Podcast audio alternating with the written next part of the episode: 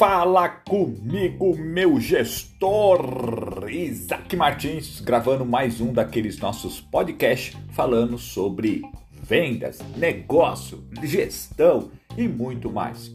Hoje eu quero passar para você um pensamento e, e aplicar depois na área de vendas. O pensamento de hoje é: o sucesso não tem receita, porém, o sucesso deixa pistas.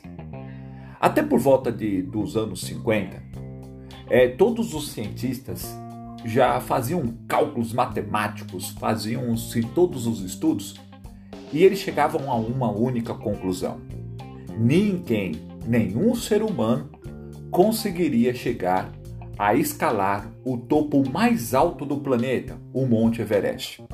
Para ter uma ideia de quão alto é o Monte Everest, a ponte aérea Rio-São Paulo anda por volta de 7 mil metros acima do nível do mar.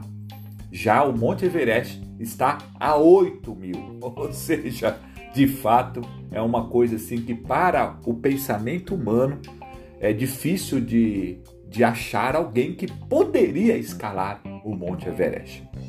Até que um conseguiu é, escalar. A partir do momento que um chegou ao topo, anualmente, uma média de 1.500 pessoas fazem essa batalha de escalar o topo. Qual é a lição para você que é um profissional da área comercial? Que se alguém chegou no topo, você, eu, todos nós também podemos chegar no topo. Mas para isso eu preciso entender que o sucesso ele deixa as pistas. Vendas não tem, é, como se diz, não é, não tem uma receita pronta para você vender, até porque depende de um terceiro, mas existe pistas. Quais são elas? Quem mais prospecta, mais vende. Quem mais visita, mais vende. Quem mais liga, mais vende.